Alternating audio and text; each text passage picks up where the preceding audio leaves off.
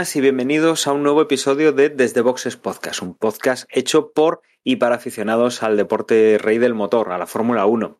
En esta ocasión vamos a despedir el año 2021, el segundo año así un poco especial por el tema de la, de la pandemia y que es el, el año que nos da la salida, digamos, de una normativa en la Fórmula 1 y entramos en 2022 en una nueva normativa que veremos un poco cómo, cómo afecta. Pero antes de, bueno, de que lleguemos a ese 2022, que está a la vuelta de la esquina, estamos grabando prácticamente a las puertas, vamos a hacer hoy el resumen de lo que ha sido este 2021, que os prometimos en el, en el último programa, y para ello, pues estamos todos los integrantes habituales del equipo. Emma, muy buenas. Hola, buenas, ¿qué tal? ¿Cómo estamos? Ya con ganas de hacer ese cierre, ¿no? Sí, sí, estoy después de lo de Abu Dhabi entrando en este periodo de desconexión, ¿no? después de este 2021 que al final ha resultado bastante intensito y, y pues eso, fase de relajación para ya que me entren las ganas del 2022. Esperemos que empieces el 2022 con un pelín más de entusiasmo que el 2021, que recordemos que tuviste ahí tus dudas sobre esta temporada, que mira, mira todo lo que nos ha dado al final. Sea para bien o sea para mal. Bueno, tenemos también a Juan. Muy buenas, Juan. Hola a todos. Emma, di la verdad. ¿Estás ya al loro de lo que pasa con el Dakar o no? No, no, tampoco. Aún no. no yo aún imaginaba no. que estarías. Aún Pues no, yo me aún imaginaba no. que ya te sabrías todo. Está en desconexión, Juan. Está en desconexión. Estará descansando un poco de esta larga, larga temporada que hemos tenido en Fórmula 1. Y también tenemos a José. Muy buenas, José. Muy buenas. Pues nada, vamos a ver si resumimos la temporada y podemos centrarnos ya en el Dakar. y en el descanso también. Como, como decía, vamos a hacer ese, ese resumen a lo que ha sido 2021. Mm, Desde luego, el último Gran Premio, el de Abu Dhabi, pues ha sido como ha sido, ha tenido toda la polémica que ha tenido y aparte toda la lo que ya veníamos acumulando, pero bueno, que, que realmente donde ha explotado toda la polémica y donde más cruces de palabras y, y más, opini- más opiniones han vertido en ese, último Gran Premio. Y este año lo que vamos a hacer, eh, otros años pues cogíamos la clasificación por, por, eh, por equipos analizando eh, equipo a equipo los dos pilotos.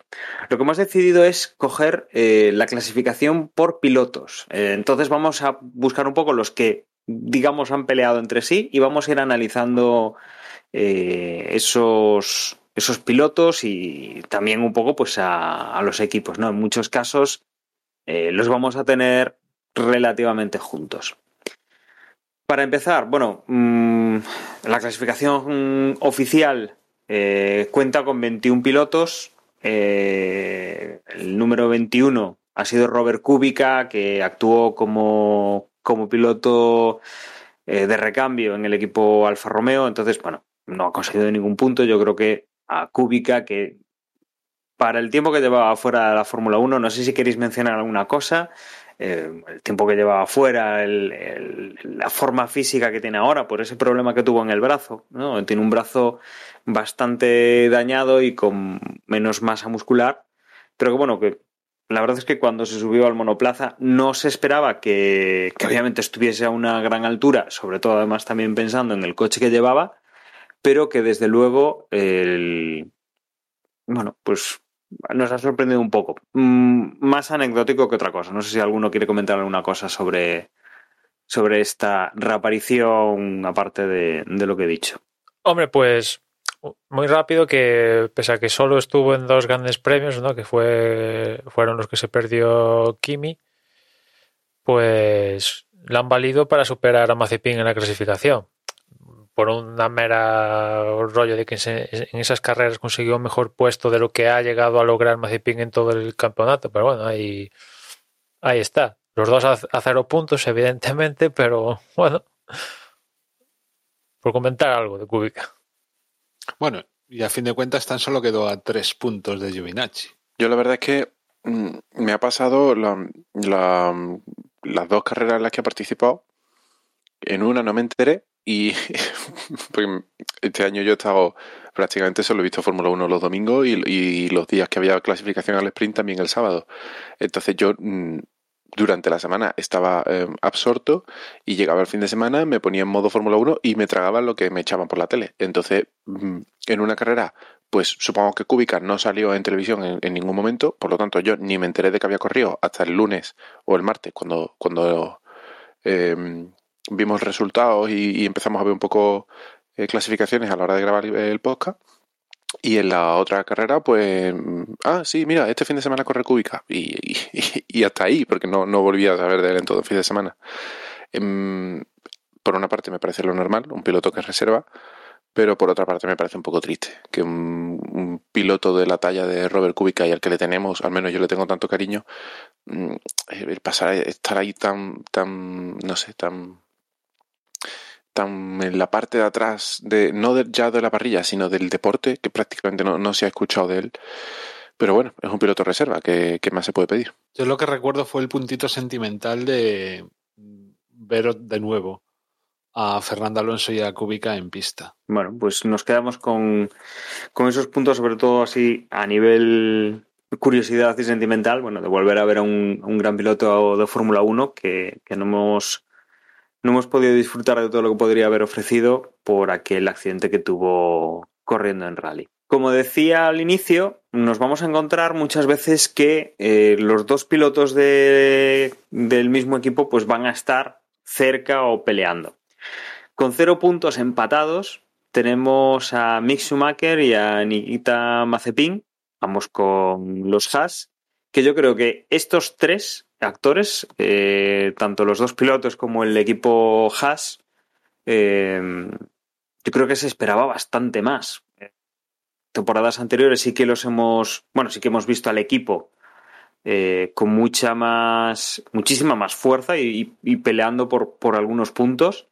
Y desde luego este, este año, mm, cero puntos, no han no han tenido, yo creo que ninguna actuación destacable y creo que creo que desde luego, a ver, mm, sabemos que Mick Schumacher viene de la mano de Ferrari y está como uno de los pilotos reserva para el año que viene, pero no es que parezca haber demostrado demasiado durante esta temporada.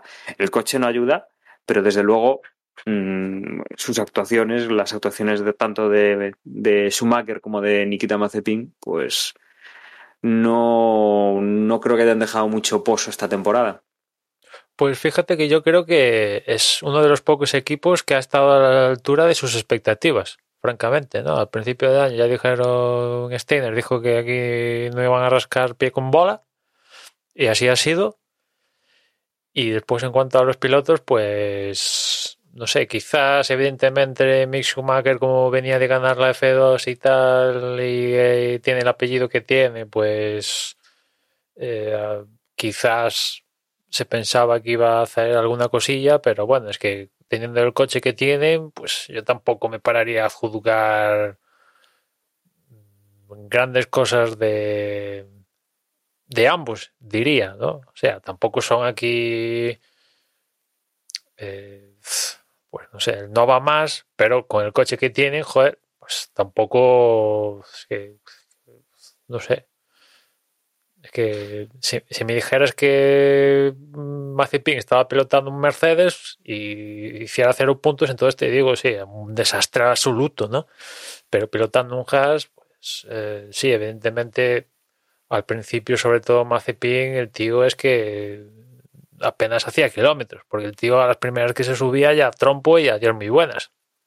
Pero en el cómputo del año, Mick Schumacher ha destrozado más veces el Haas que, que ¿no? Y, en el colectivo quizás la imagen de Mazepin es más mala que, que la de Schumacher y, y por lo visto la temporada, pues no sé quién, quién es mejor que de los dos, francamente. Viendo la temporada de Fórmula 1. Yo el reproche que le tengo que hacer a Haas es que mm, lo que se le pide a, un- a una escudería así, a unos pilotos así, es que no estorben. Y creo que han estorbado unas cuantas veces. Em, y poco más. Mm, Estoy de acuerdo contigo. Simplemente decir que a mí sí que me decepcionó un poco Schumacher. Pensaba que, que algo más podría hacer, sobre todo que estaría bastante mejor que, que su compañero Mazepin. Algo así como, por ejemplo, la diferencia que, que vemos todos entre Russell y Latifi, ¿no? O que claramente de- destaca uno sobre el otro. Y en el caso de los Haas, pues, pues es que no, como, o sea, nos reímos mucho de Mazepin, o sobre todo los comentaristas se meten mucho con Mazepin, pero porque da la sensación de que prefieren no, no comentar la- las cosas que hace mal Schumacher, pero ahí están, o sea, no, no ha sido muy diferente. Quizás sí al principio. Al principio en Mazepin llegó un momento en que ya tocaba un poco las narices de más, sobre todo, o sea, lo, lo que decíamos, lo, lo que decía antes, ¿no? O sea, que no estorbes y sobre todo al principio del campeonato daba la sensación de, que no tenía, de que no sabía dónde estaba y, y causó un par de, vamos, o sea, se- muy pronto nació en él la fama de, pues eso, de estorbar, de, de- colisionar a lo tonto, de no acabar carreras y que poco a poco, pues hemos visto pues que fue aprendiendo lo que fuese y a partir de ahí fue Schumacher el que empezó a, a cagarla más de lo habitual.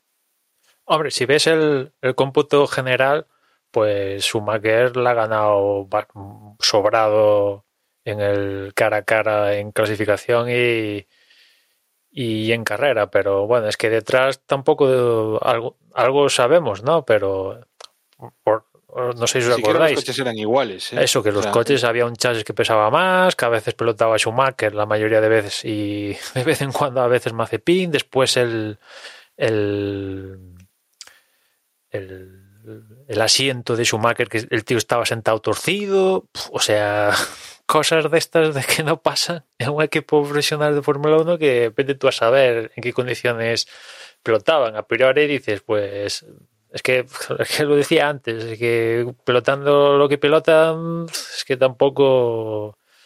eh, y, y en alguna ocasión que tenían para marcarse algún puntillo en alguna de estas carreras locas que hemos tenido este año, pues que podrían destacar, pues, pues no, no lo han hecho, ¿no? Por ejemplo, esa de Hungría y tal, ¿no? Que ganó con, que fue una carrera así loquilla, pues no, no consiguieron meterse en puntos, que para Haas meterse en puntos hubiera sido, teniendo en cuenta lo que tenía, la, la repanocha, ¿no? Pero ya desde de partida, cuando el equipo dice, mira, esta temporada la vamos a tirar, pero absolutamente a, a la basura, que, bueno, quizás habría que ver eso, como un equipo de Fórmula 1 tira por completo la, su temporada porque en el año a seguir hay un cambio tal y, y, no, y, y le compensa hacer eso, ¿no? O sea, como deporte mola que un equipo decida, mira, nosotros pasamos de este año, nos, nos centramos, o sea que, que hay deportes profesionales, por ejemplo, en Estados Unidos que habla, que se habla mucho del esto de tanquear y de ir a perder, porque como hay concepto draft, pues puedes traer eh, jugadores jóvenes, pero aquí en la Fórmula 1 no, no hay. Realmente pues estás tirando la temporada, ¿no? A sabiendas. Si hubieran gastado millones, ¿tendrían oportunidades Haas de conseguir algo más de lo que han logrado? Pues, pues quizás tampoco, francamente. Eh, Yo tengo la impresión de que son dos muy malos pilotos, pero por otra parte, no, no creo que esa impresión sea algo que se pueda tener en cuenta, algo real, porque han pilotado un coche muy malo. Entonces, mm, creo que no se pueden sacar conclusiones ni de uno ni de otro ni del coche. El Haas este año ha dado vergüenza. Em, si el motivo es que han preferido tirar el año a la basura y trabajar en, el coche revolucionario, que no queda más remedio que traer el año que viene, bueno, vale, lo puedo entender. Eh, pero, pero, bueno, da la impresión de que este equipo se está convirtiendo en lo que, en lo que fueron pues Minardi, Jaguar y estos equipos y, y Haas entró con otras pretensiones, desde luego en Fórmula 1, y, eso me preocupa más que la, calidad o la mala calidad de los pilotos que tengan. Hablando de los pilotos, pues bueno, mmm, Marcepin tengo la impresión de que está ahí por el dinero, porque es ruso y hay que tener a un piloto ruso, porque eso da propaganda allí. Y Schumacher tengo la impresión de que está ahí por el apellido. Espero equivocarme, porque al final, como, como se lleva diciendo eh, todo este año por, por parte de las grandes voces del deporte, de este deporte, solo hay 20 personas en el mundo que tienen la oportunidad de subirse a un Fórmula 1. 21 este año si contamos con Cúbica. Em, y eso quiere decir que esas 20 personas en el mundo pues son buenos en lo que hacen y saben lo que hacen porque si no hay mucha gente detrás para, para ocupar esas plazas. Eh, espero que eso sea verdad y que estos pilotos, pues cuando tengan un coche mm, medio que, den algo de rendimiento. Al final, Schumacher es un piloto de la escuela Ferrari y eso siempre eh, habla bien de alguien, de, bueno, de los pilotos jóvenes y tiene el apellido que tiene. Que no sé si es algo que juega a su favor o en su contra, porque quizás se espera de él algo que no es lo que se debería de esperar de un piloto de su categoría. Y Marcepin, pues yo qué sé, pues espero que realmente sea un piloto de verdad y no sea un mero em, instrumento de la propaganda rusa y que cuando tenga un coche medio que, pues dé algo de espectáculo. No, no pido que gane carreras ni que gane mundiales, ni siquiera pido que pelee por, la, por los puntos o bueno, o que esté ahí, lo que le permita al coche, simplemente. Que no la líe que, y, que, y que, bueno, que dé la cara. Ya está. Hemos tenido muchos pilotos muy malos en la historia eh, y, le hemos echado la cruz a pilotos como Grosjean porque terminó su carrera de una forma muy mala, pero creo que Grosjean, si hacemos el cómputo general de toda su carrera en la Fórmula 1, pues fue un piloto mediocre.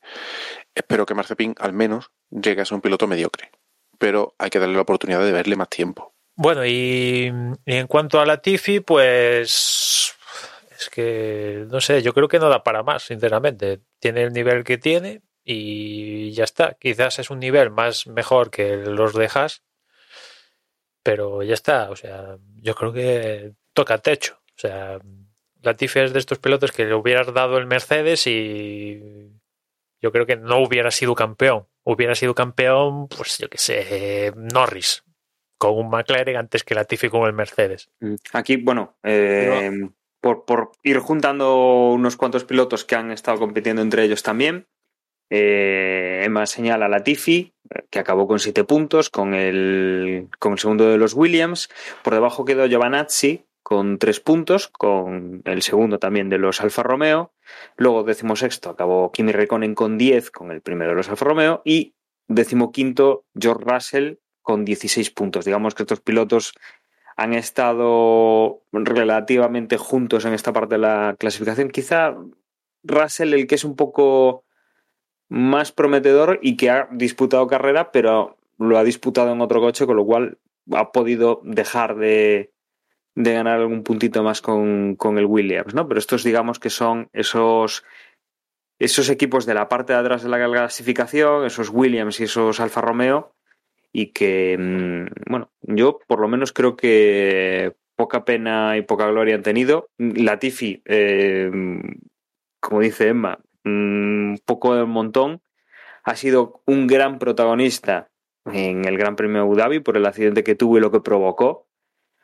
Pero quitando eso y la despedida de, Kimi Raikkonen, que ahora mismo pues ya era más, eh, más un veterano de la parrilla y, carne de meme que el gran piloto que fue pues en la primera mitad de su, de su carrera, y después, bueno, Russell, que va a saltar al equipo Mercedes la próxima temporada en sustitución de, de Valtteri Bottas y que veremos qué es lo que puede hacer con, ese Mercedes y ya pues teniendo la, la posibilidad de ir a por de ir a por puntos. No sé si aquí queréis destacar algo de estos cuatro pilotos, alguna cosa eh, como estaba diciendo Emma. Hombre, Russell es el más prometedor de, de todos, sin lugar a dudas.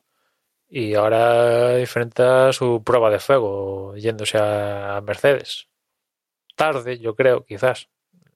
O sea, han tardado quizás una temporada más de lo que me hubiera gustado su paso a Mercedes, pero bueno, más vale tarde que nunca. Pero aún así, yo quiero ver a ver la consistencia de, de Russell a lo largo de una temporada de 23 carreras, ¿no? Porque sí que tiene momentos estelares, fantásticos. Por ejemplo, en clasificación quizás ese es el punto donde destaque, pero aquí los puntos gordos lo dan en la carrera. Y ahí yo creo que mm, vamos a ver cómo, cómo va Russell. Yo de, de este cuarteto, quizá el que más me ha decepcionado fue Giovinacci.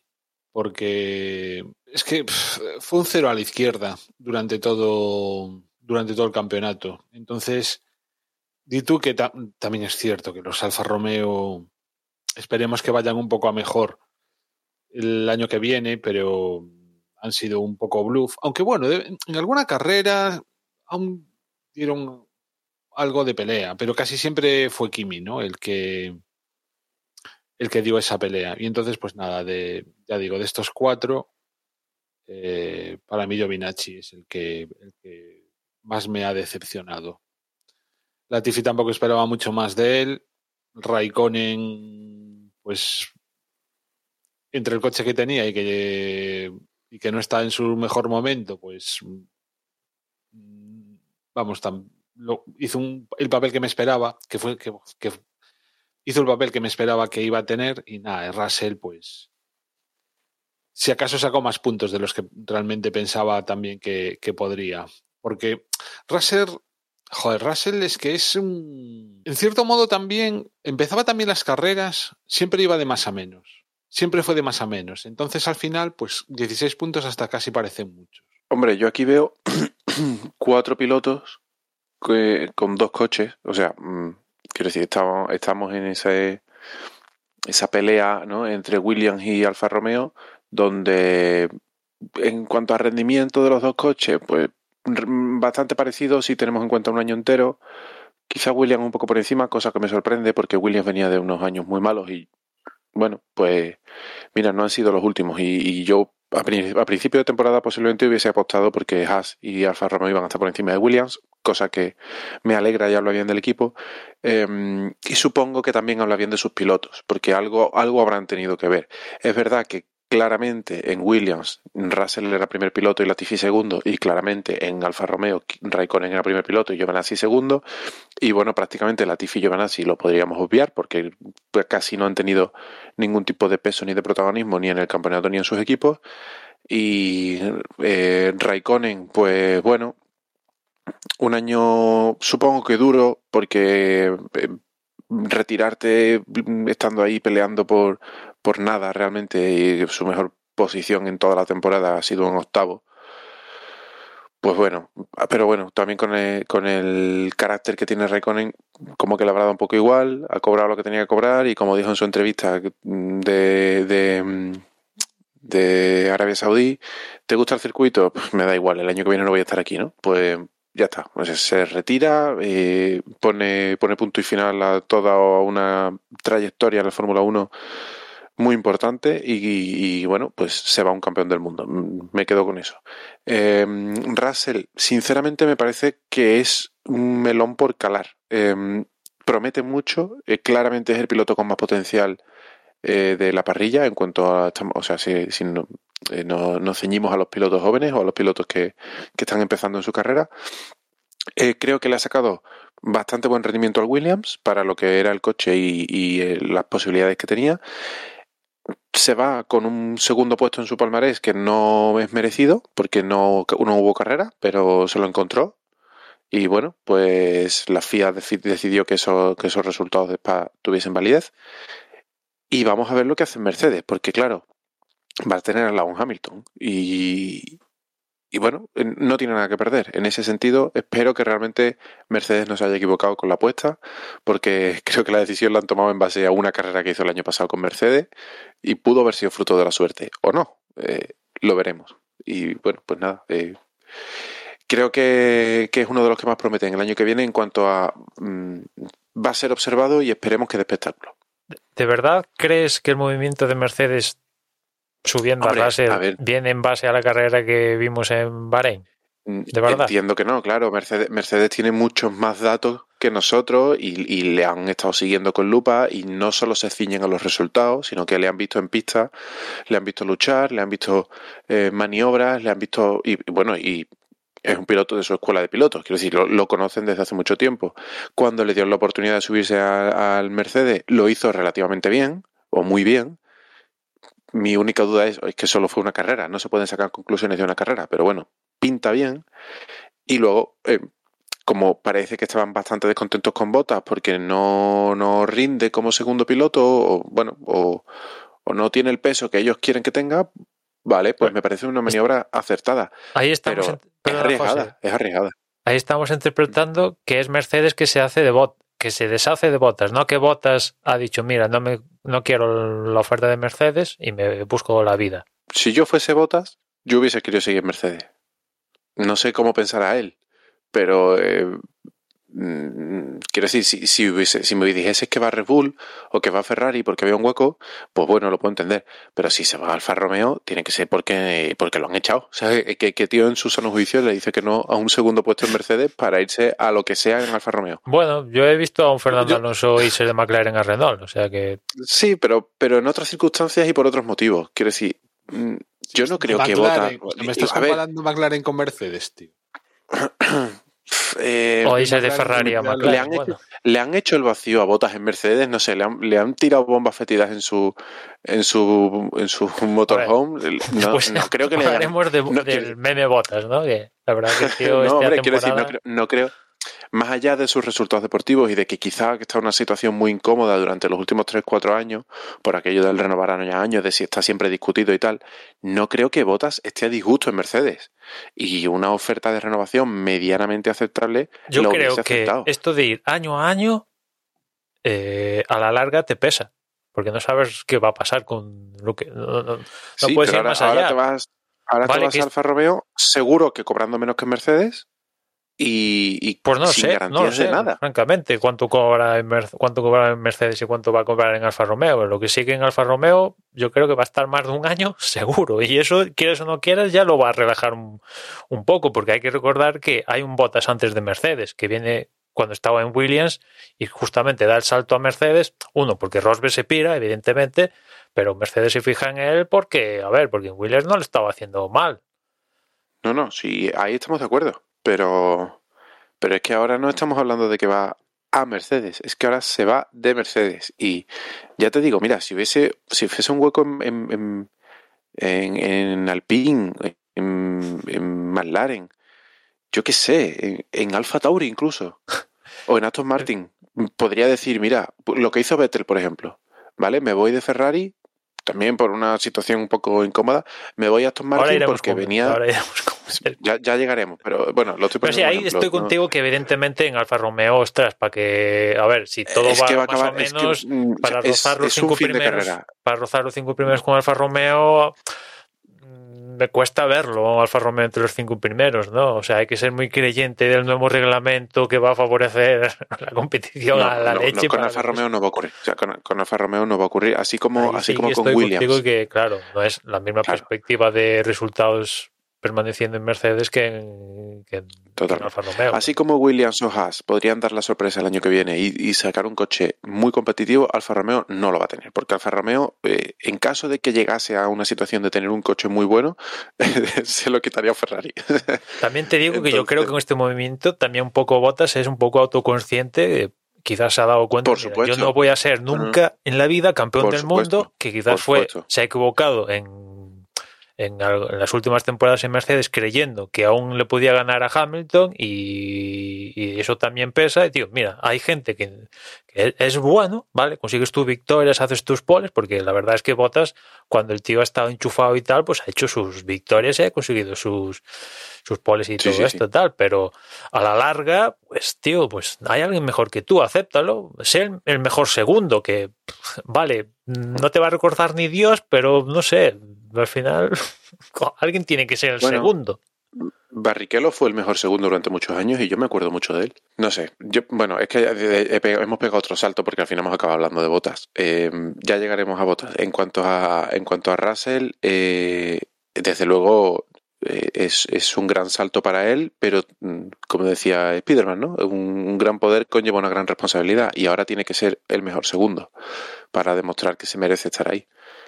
O el primer primero. Yo, es que aquí con esto de quién va a ser el primero y el segundo, también Hombre, tuvimos el año pasado con Carlos Mira, fichando por Ferrari. Uy, no, que Leclerc No, es el no, primero y tal, no sé qué. Si Russell mm, le pilla el truquito al, al Mercedes y acaba el Mundial por delante de Hamilton, eh, será la, la mejor maniobra de la historia de un equipo de la Fórmula 1. Porque va a Mercedes para ser segundo piloto de Hamilton. Si lo supera, eh, si lo supera, Hamilton se va a ver en un McLaren 2007, pero al revés. Yo solo te digo que Hamilton no es imbatible. No es imbatible. No, Rosberg a, le ganó. está, a la vista está de que Verstappen le ganó el Mundial. No, pero digo que, o sea, habrá en algún momento vendrá otro que lo supere. ¿Es Russell? No tengo ni idea. Quiero verlo, cuando menos, ¿no? No es Russell, pues vendrán otros, o se retirará el fulano, ¿no? Pero eh, alguien vendrá que lo superará, lo mismo que vino Schumacher y alguien lo ganó, o No, etcétera, etcétera. Siempre aparece otro que Claro, tú claro. envejeces y el otro sabe a nueva, ¿no? O sea, puede puede pasar. Lo que no me vale es el rollo de que seguro hay alguno ya preparándolo de que eh, si gana es porque es muy bueno. Y si pierde, no, no, es que el equipo le está poniendo trabas para ayudar a Hamilton. A ver, No, para nada. O sea, yo no, lo, no lo digo. no, lo digo que lo vayas a hacer tú, pero seguro que hay alguien ya maquinando Ya, ya. de... Alguien habrá, por supuesto, por supuesto. No, no, alguien habrá, por supuesto. Pero quiero decir, eh, yo creo que si Russell es el mejor segundo piloto, o es, mm, lo voy a corregir la frase, si es mejor segundo piloto que Botas, eh, se dará por bueno su fichaje. Si mejora Hamilton, se dará por, por espléndido. Y, y eso también, si Russell está al nivel de tal, eso entraña problemas para Mercedes. Puede llegar a entrañarlos. Benditos problemas. Efectivamente, para, sí. para nosotros, para nosotros benditos problemas. Pero, pero- para Mercedes habrá que verlo. Claro, claro. Si juegan en una liga como jugaron en su momento Hamilton y Rosberg, pues se pueden dar de hostias que únicamente están ellos. Pero si hay equipos ya, otros equipos en la. Que, que ya Red Bull está vendiendo eso, de que igual Russell nos viene bien.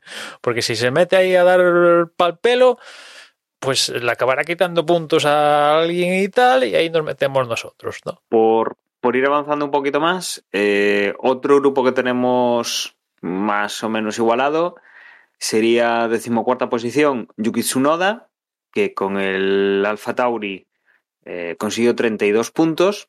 Por encima de él, decimotercera posición, está Lance Stroll con el Aston Martin con 34 puntos y quizá por equipararlos un poquito, pero está por encima de ellos eh, en la decimosegunda posición Sebastián Vettel con el otro Aston Martin con 43 puntos. Quizá aquí eh, el veterano que además campeón del mundo, cuatro veces campeón del mundo, Sebastián Vettel, otro de los que nos queda en, en parrilla, porque este año con, con el título de Verstappen eh, sumamos uno, restamos el de el, a Kimi Raikkonen, que también sale del Mundial, ¿no? Entonces Sebastián Vettel eh, sigue en ese plantel de los que ya han ganado y siguen en, en, en el campeonato.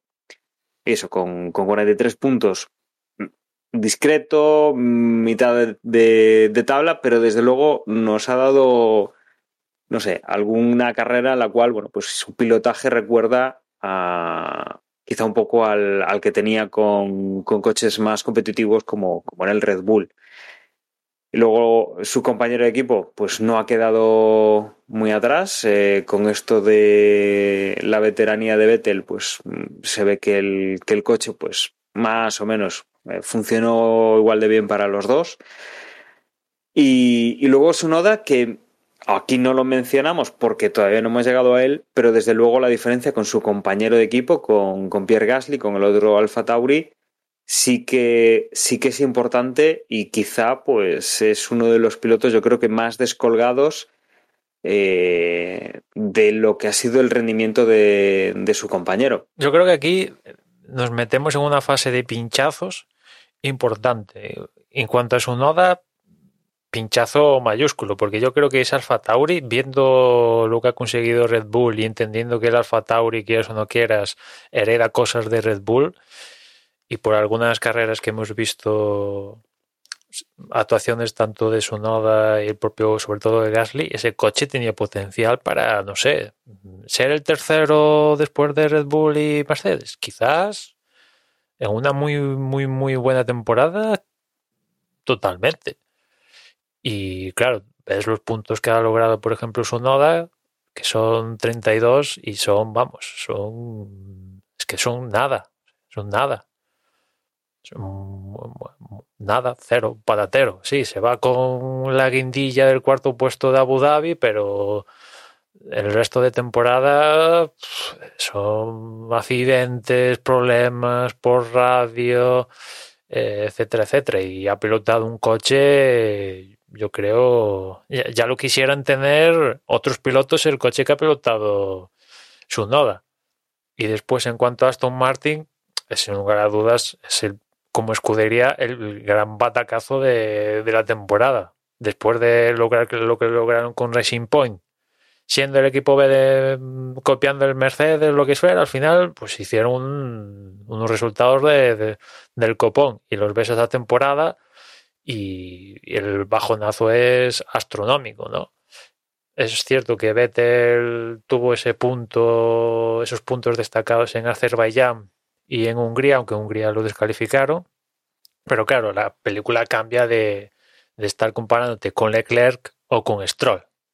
Aún así, yo creo que, evidentemente ha estado mejor en, en, Aston Martin, en Aston Martin ya únicamente porque mentalmente estaba en una mejor situación que la pasada temporada con, con Ferrari. Cambia mucho la película de estar en Ferrari que te echan, porque a Vettel sí que sabemos que lo echaron, y a estar en Aston Martin de que nadie, bueno, en principio nadie te estaba echando, que en algún momento también se especuló que, igual estaba Vettel cuando tardaba en venir la confirmación de su presencia el próximo año, que, que igual también esto prescindía de él, pero a ver, no es el Vettel de Red Bull, tampoco pilota el mismo Red Bull ni está en las mismas situaciones, evidentemente, pero bueno, le vale para ser mejor que Stroll.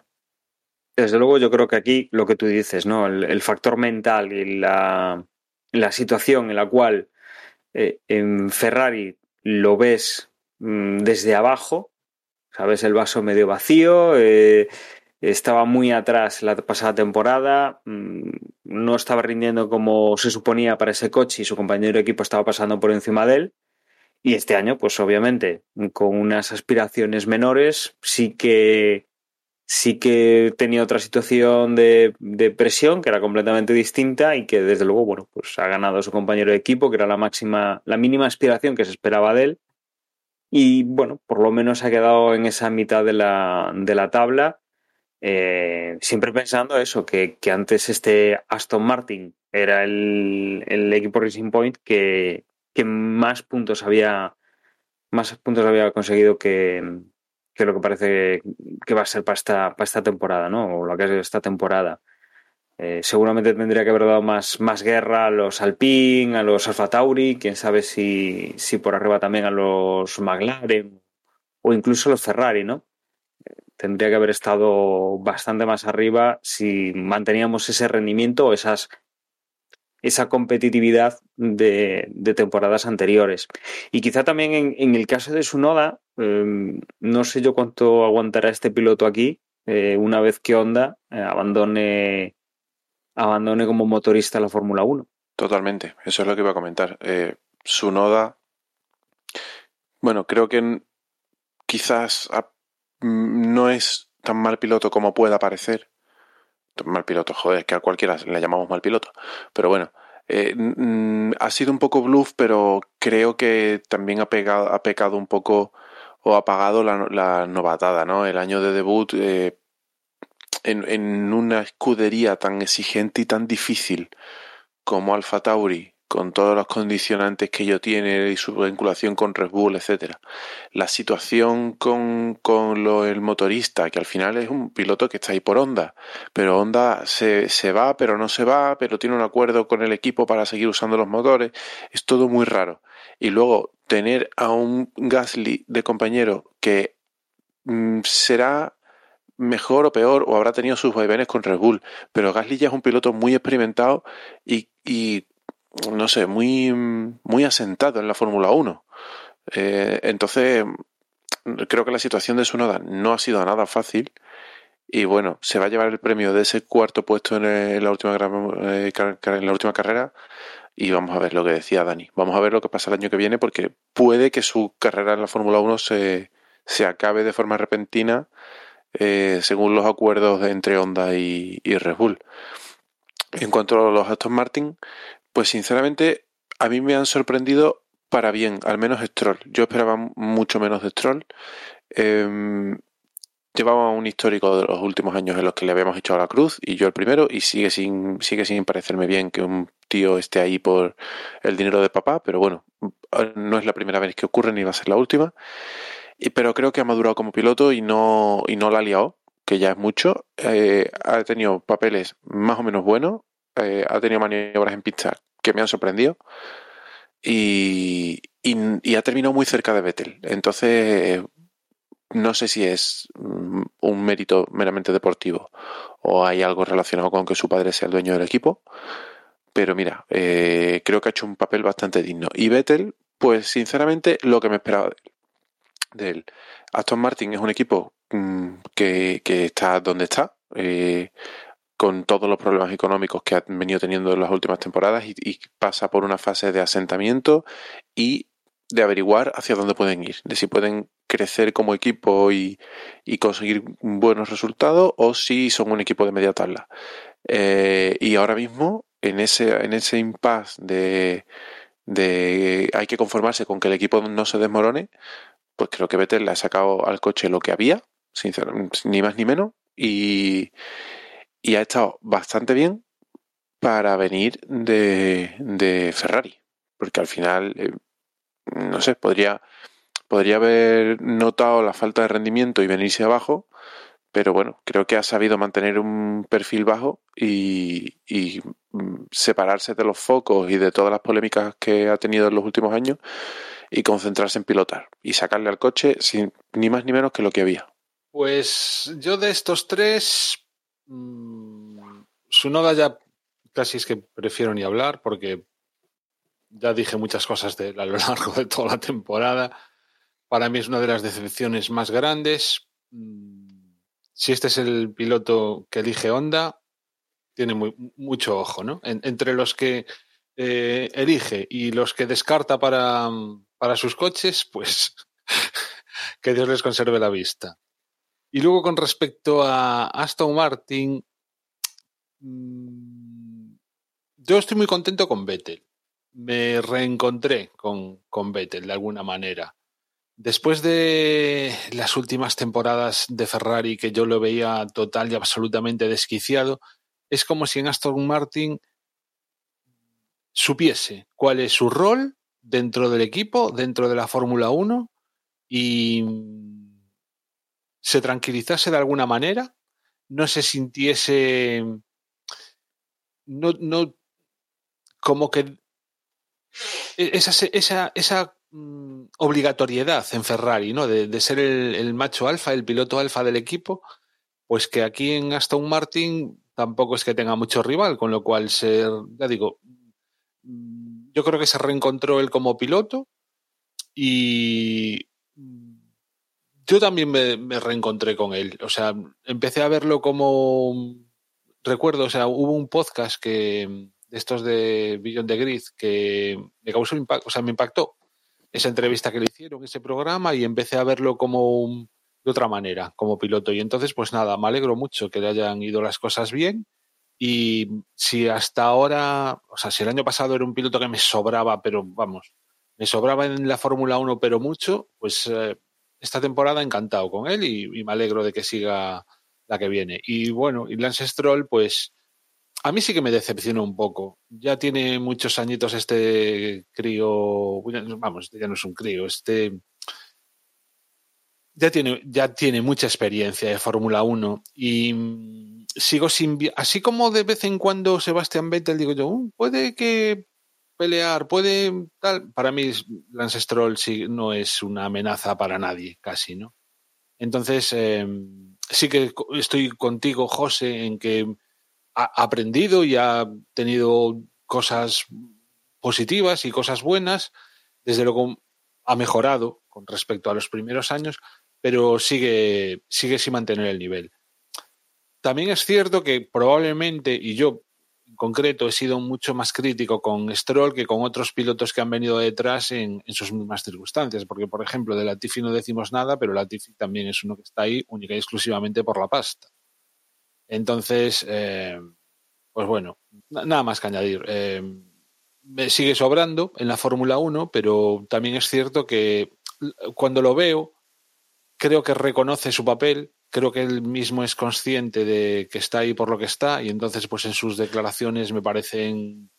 No, ¿Tú crees? Al, menos. Sí, sí, yo creo que el tío sabe perfectamente que está ahí por lo que está, que si no llega a ser por su padre que no hubiera llegado y entonces pues que ese papel lo asume y, y, es consciente de él y entonces pues tampoco se va de lo que no es.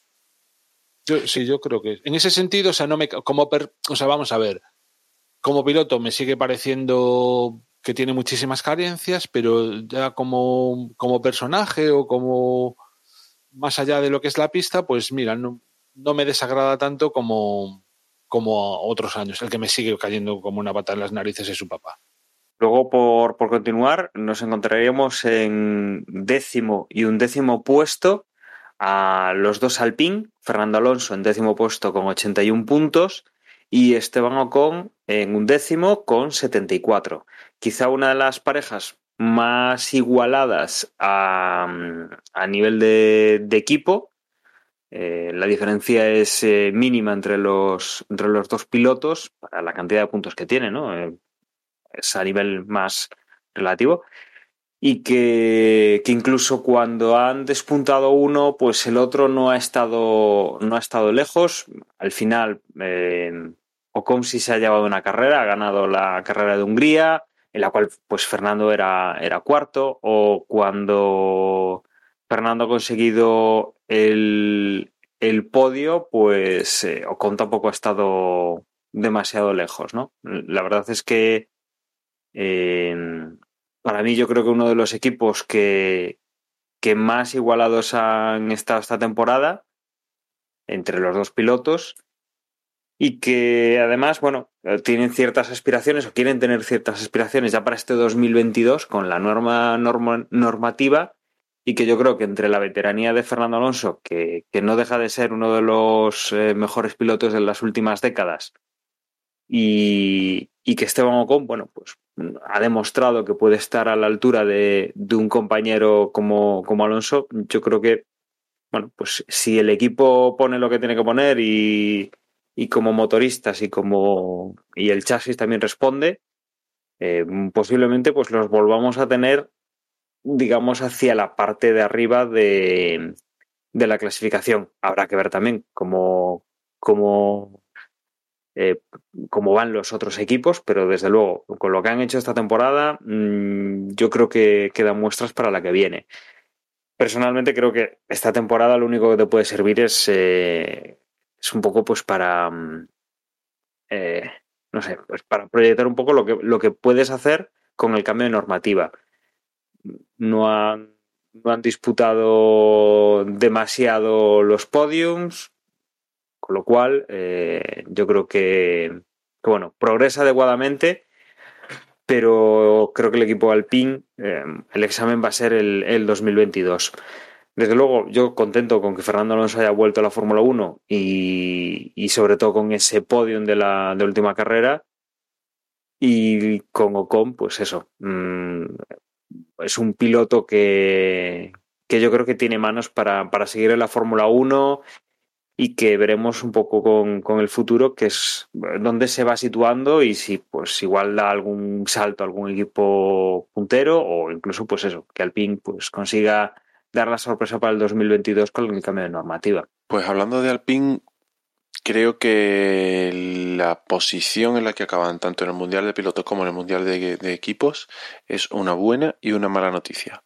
Y me explico. Eh, creo que el año se puede considerar que ha sido bueno los dos pilotos han tenido muy buenas actuaciones, eh, buenos resultados, mm, varios podios, no recuerdo si dos o tres, pero bueno, varios podios recuerdo, eh, y en general buenas actuaciones.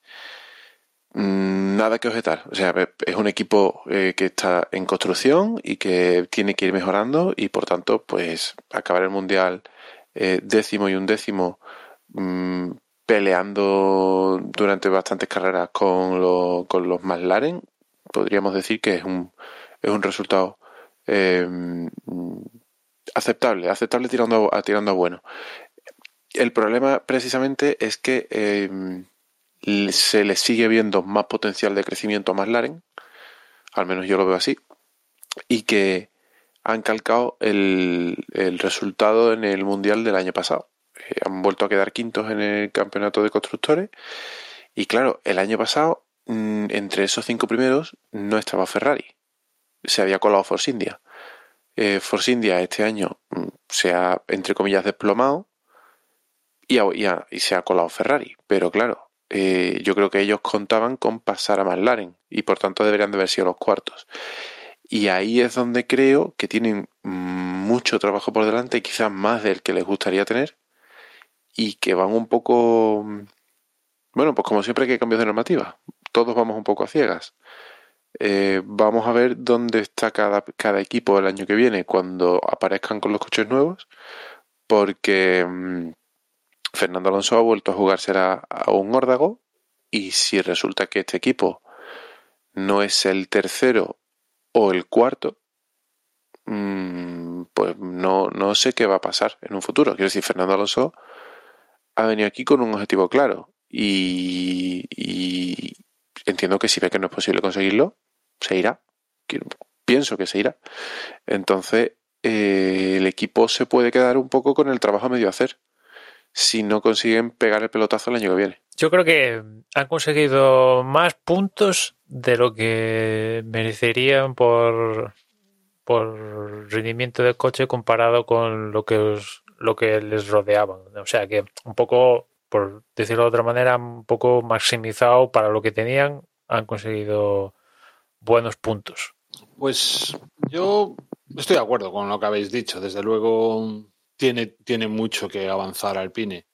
Pero recuerdo que antes de que empezara, antes de la primera carrera, yo comentaba que confiaba en que pudiese hacer, eh, que Alpine pudiese hacer algún podium. Bueno, recordemos ya que el año pasado Renault eh, había hecho podio con, con Ricciardo, el famoso tatuaje para Y con Ocon también.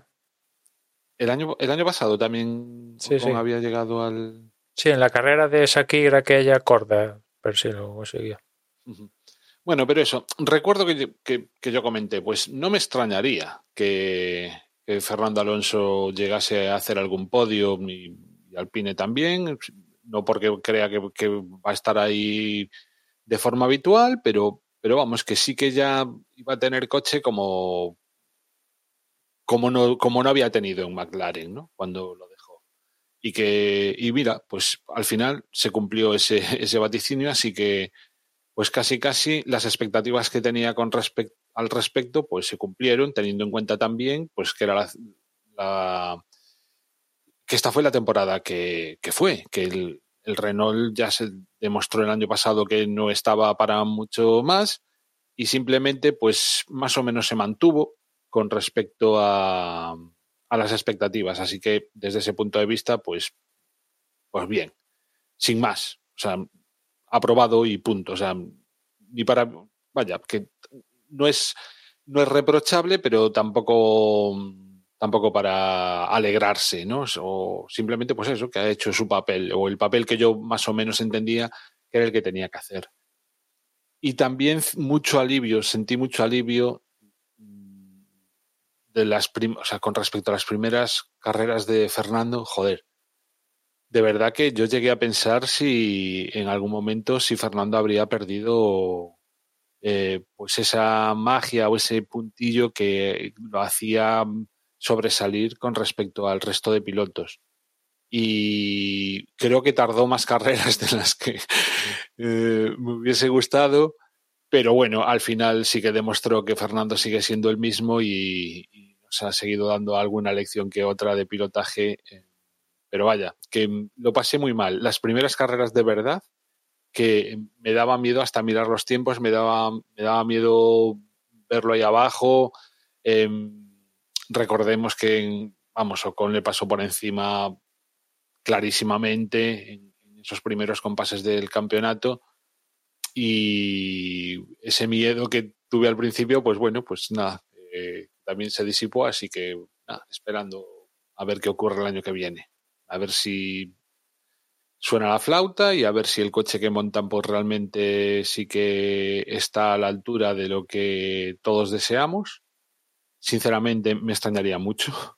Yo sigo sin ver a, Alpine peleando por el campeonato, ya no digo ganándolo, digo simplemente peleándolo, ¿no? O, en un tercer puesto ahí, yo qué sé, en el, en el, no lo veo ni siquiera en el papel con el que tenía Red Bull estas temporadas atrás, en el que digamos que estaba Mercedes clarísimamente, un escalón por debajo Ferrari y, otro escaloncito por debajo de Ferrari que estaba Red Bull. Bueno, pues yo no creo ni que, que en esa comparación Alpine vaya a estar el año que viene, pues como ese tercer equipo, pero, pero ojalá que sí, que me equivoque, vaya. Que por cierto, comentó en una de las últimas entrevistas que le escuché que decía que ahora en vacaciones iba a tener que volver a pasar por el quirófano para, no sé si, por quitar algún tornillo, alguna placa o algo de lo que le pusieron en algo así. Sí, sí, quitaron, quitaron placa. Si no, no recuerdo mal lo que, lo que leí. Aunque bueno, el otro día estaba ya también subido a un car, o sea que tampoco creo que fuese demasiada historia la que le tengan que hacer o, o, la que le hayan hecho. Sí, sí. No, no, es que se la hacen en, ahora en enero, ahora. Entonces disfrutando todavía un poquito. Bueno. En enero, y, ostras, en enero. ¿No será muy. ¿Cuándo son los primeros test? ¿A finales de febrero? ¿O a Sí, principios creo que de sí, marzo sí. ya? O... Ahora no recuerdo la, la fecha exacta, pero sí, creo que son finales de, de febrero. Bueno, su- supongo que habrán programado la operación con la suficiente antelación.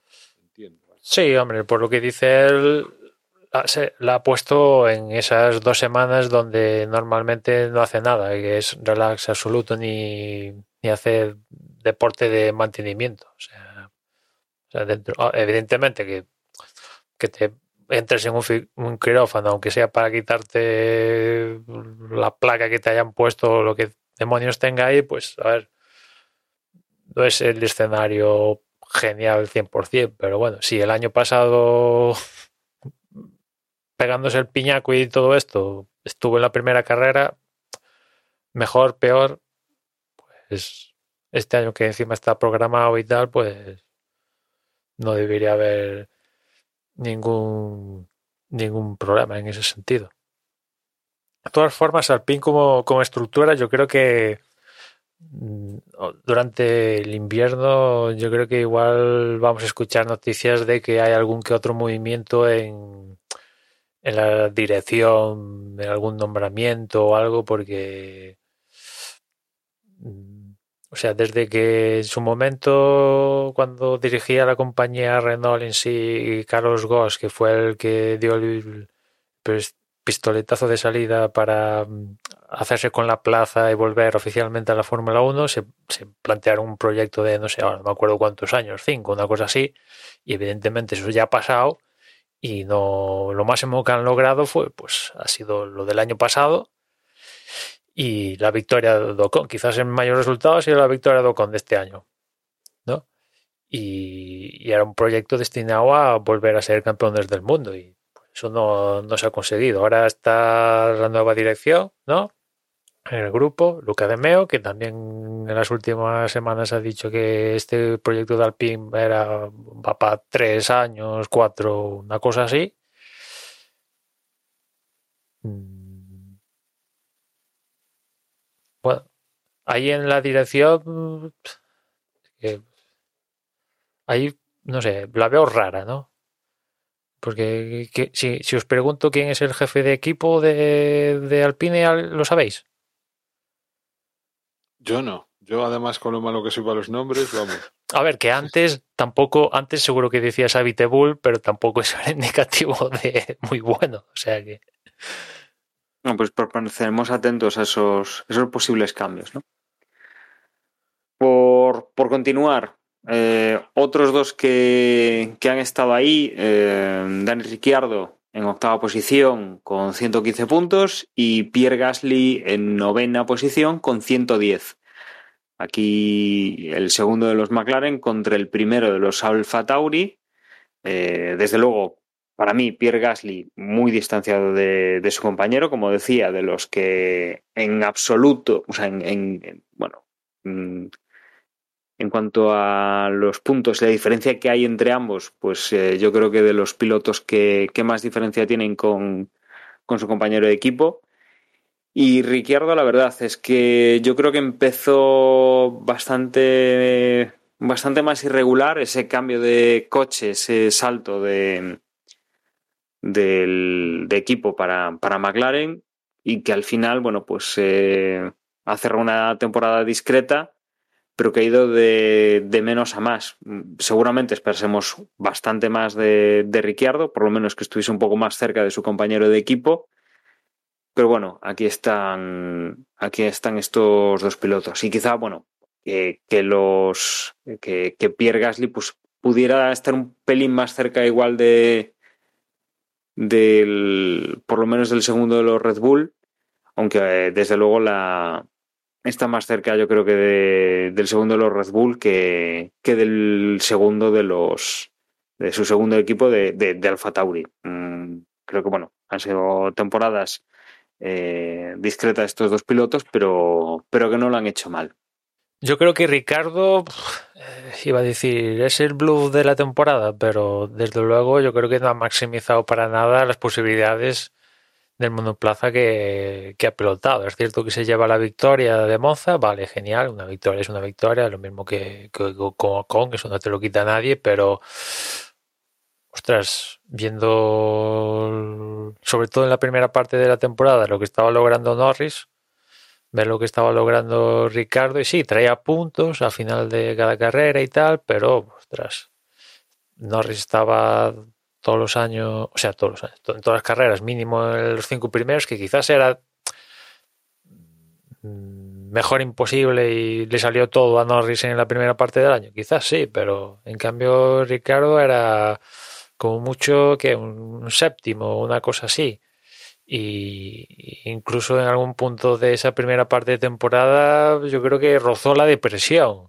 O al menos no fue el Ricardo risueño de, de antaño. Después, hombre, yo creo que se le pasaron mucho las penas con esa victoria, pero aún así la segunda parte del año pues tampoco ha conseguido muchos muchos puntos. Hay, hay bastantes ceros en, en, la segunda parte del año, con lo cual pues ahí yo creo que la temporada de Ricardo deja mucho que, que desear.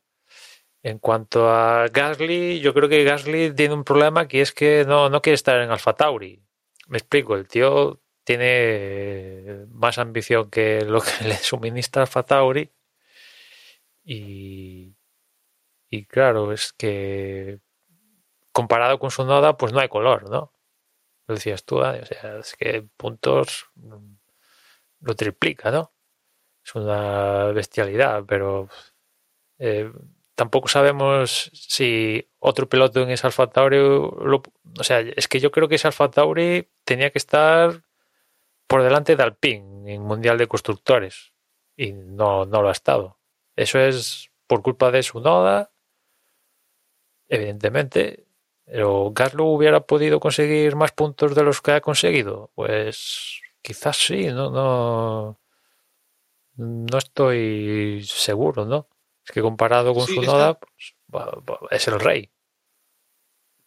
Tengo, tengo la- esa, esa jus- justo esa sensación de la temporada de Gasly parece que ha sido magnífica, pero yo veo la clasificación y, por ejemplo, no me hubiera extrañado nada que... Yo creo que tenía coche, por ejemplo, para ganarle a este Ricciardo. Al final fueron cinco puntos y mm, yo creo que Gasly pudo haber conseguido más puntos de los que consiguió. O esa sensación tengo. Luego, si, al final, si repasamos carrera a carrera, pues igual es que no. Pero a mí me da la sensación de que Gasly mm, no es, o sea, desde luego, comparado con su, con su compañero, o sea, la, mayor diferencia que se puede encontrar clarísima y probablemente tarden, pasen años en encontrar una diferencia tan clara entre uno y otro, pero en, puntos, vaya. Pero me voy con la sensación de que aún pudo haber hecho algo más de lo que hizo. Y Ricciardo, yo, como me cae tan bien y, y además recuerdo tan buenos pilotajes en, en el pasado, quiero pensar que le ha costado mucho, que a todos los pilotos esta temporada les costó mucho el... Hubo muchos cambios de, de escudería y a todo, todos pasaron por ese periodo de adaptación. Quizá Carlos Sainz es el que al que menos se le notó y que justo en ese periodo de adaptación fue cuando mejor, obviamente, fue en, o sea, en relación al resto, cuando McLaren incluso llegamos a pensar que durante muchísimo tiempo que claramente Ferrari iba a quedar por, detrás de, de McLaren y que cuando ya por fin le fue pillando el puntillo al coche, pues fue cuando McLaren empezó a ir a menos. Quiero, quiero pensar, no sé si me estoy engañando a mí mismo con respecto a la temporada de Ricciardo, que, pero bueno, esta es la lectura que prefiero hacer porque me cae muy bien Ricciardo. Pues no tengo mucho que añadir, la verdad. Creo, iba a decir lo mismo, viendo, viendo el resultado de Gasly parece que ha tenido una temporada magnífica, viendo el resultado de Sunoda parece que, el equipo podía haber ido mejor, pero también pienso que Alfa Tauri está donde tiene que estar. No sé si el coche eh, tenía más rendimiento que el que le ha sacado Gasly, evidentemente con un segundo piloto que hubiese hecho un 80% de lo que ha hecho Gasly, hubiesen pasado por encima de, Alpine, pero... mm, pero creo que, que, Gasly puede estar muy satisfecho con lo que le ha sacado ese coche y, el tema es que qué pasa con el futuro, ¿no? Que está ahí en un, en un segundo pilo- en un segundo equipo y no parece que tenga opciones de, de subir de ahí. Y claro, pues o se busca las habichuelas en otra en otra mm, estrategia, en otro en otro grupo empresarial, digamos, fuera de las garras de Red Bull, o se va a quedar ahí como como tercer piloto del equipo, primero de Alfa Tauri. Veremos, veremos el, el año que viene a qué nivel está el Alfa Tauri y, y también a qué nivel está Gasly. A ver si, si se plantea o no se plantea ese salto en cuanto quede algún asiento que pueda ser también interesante. Porque una cosa es querer irte y otra cosa es que, que tengas a dónde y que sea más interesante de, eh, que el sitio donde tú estás. Vamos a seguir otro escaloncito más. Aquí ya empezamos a, a tener batalla y a tener un poquito más de enjundia. Pondría juntos al quinto, Carlos Sainz, con 164,5 puntos. Sexto a Norris con 160. Y séptimo a Leclerc con 159. Los dos Mercedes y el otro McLaren, del que todavía no, no habíamos hablado. Quizá eh, para mí personalmente, Leclerc es así de los dos Ferrari, aunque están en, nada, en, en, prácticamente cinco puntos y medio. Eh, ha sido una actuación la que ha tenido durante la temporada más discreta que la de Carlos, o por lo menos, a ver, voy a tener el, punto de ser español.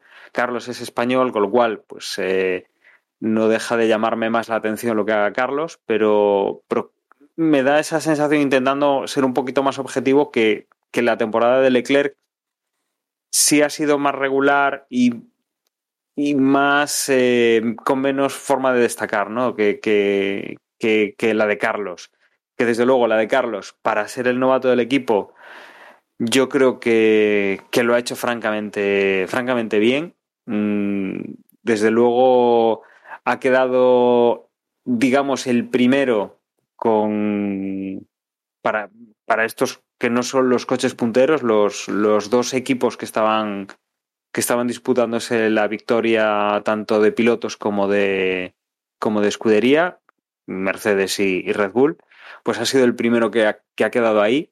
Desde luego, para mí personalmente me da la sensación de que para el año que viene también tiene mucho que, que, que ofrecer y que su compañero de equipo, pues al final mmm, no parece que haya dos gallos en este gallinero, parece que se llevan bastante bien y que Ferrari los tiene bastante, bastante bien, no digo atados, pero, pero bastante bien educados eh, para que se respeten y que, bueno, cuando uno tiene posibilidades de ganar o, o mejor, eh, mejores posibilidades para, para puntuar, eh, juegan con eso y que si, oye, si al final el resultado no se puede dar, pues han, han hecho devoluciones de, de posición y bueno, pues eh, la verdad es que se ha, corrido muy limpio en, en, el equipo Ferrari, algo que a mí desde luego me, me gusta mucho, ¿no? Que, que aunque pudiera parecer al principio de temporada que Charles Leclerc iba a ser número uno, pues al final las cosas se han ido diluyendo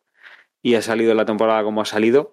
Como digo, en, cinco puntos y medio están los dos pilotos y que yo creo que la temporada de, Ferrari, mmm, pues eh, desde luego, obviamente para Ferrari no es bueno no estar en las quinielas para, para conseguir título, pero, pero no me ha parecido malo pensando en que Ferrari ya no es, o en estos momentos no es, ni se le espera que sea ese equipo que, que, tendría que estar arriba. Y en cuanto a Norris, sí que me da la sensación pues de que empezaba un poquito mejor la temporada, que se ha ido deshinchando, que ha ido un poco eh, perdiendo fuelle y que desde luego el que Carlos Sainz o Leclerc vinieran muy regulares y al final pues eh, Carlos con, con, buenas actuaciones eh, le han llevado pues a no ser quinto, a no ser el, el primero de esos pilotos que no tenía un coche eh, a priori ganador y que haya quedado en esa, en esa sexta posición hacia el final de la, de la temporada. Mm, yo creo que aquí, pues ni, ni ninguna sorpresa ni, ni desde luego decepción, porque están donde se esperaba que, que, estuviesen y han hecho su trabajo y nos han dado, nos han dado, yo creo que momentos interesantes. Sobre todo, lo dicho, o sea, me voy a dejar llevar por, por ese punto de, de que soy español y de que Carlos Sainz también es español, con lo cual pues hay cierto favoritismo.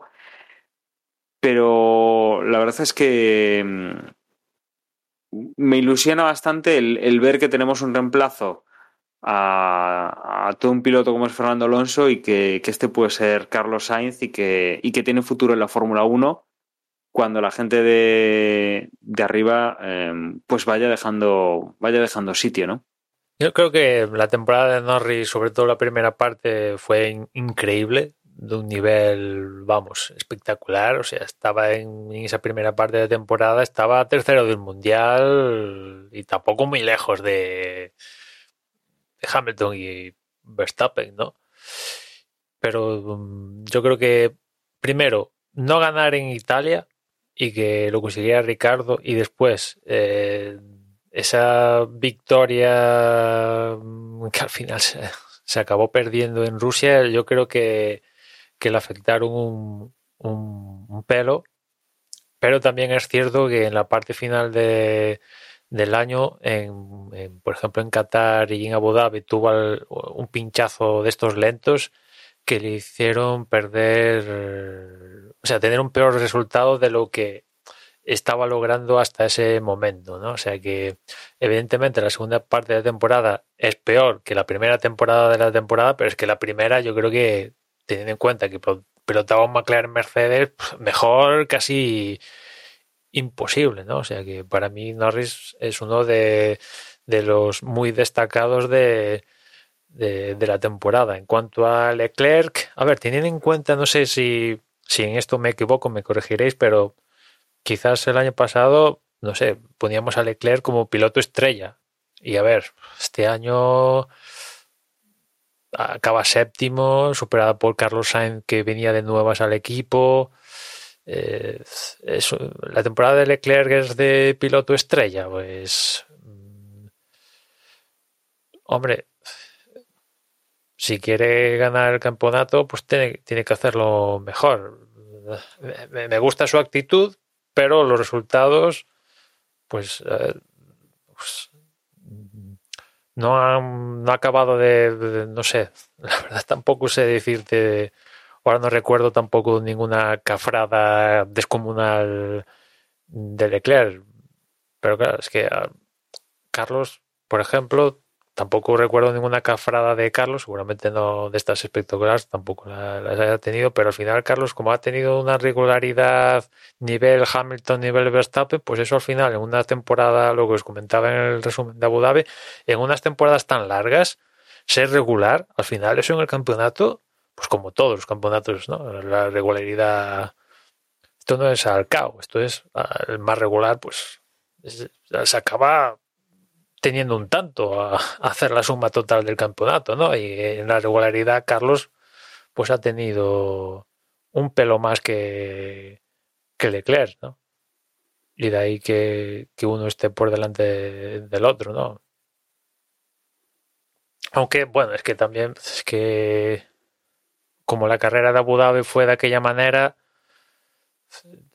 tampoco, tampoco diría que Carlos está descomunalmente tres escalones más encima de Leclerc. Creo que está más o menos al mismo nivel. Más, más, menos. Quizás Leclerc tiene ese punch de conseguir dos poles, cosa que Carlos aún no, ha logrado y Leclerc pues logra el, la actuación espectacular del día y en cambio Carlos pues no te hace la, actuación espectacular del día, pero a final de año pues te trae chorrocientos mil puntos, ¿no?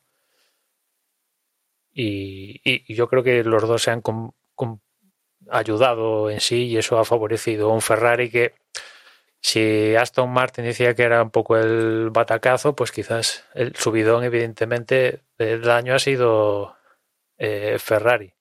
Pero claro, ha perdido tanto la temporada pasada que ponerse a la altura de Mercedes y Red Bull, pues a ver si con el cambio de reglamento pueden volverse a meter en la lucha, ¿no? Porque si no, la cosa la cosa no pinta muy bien, ¿no?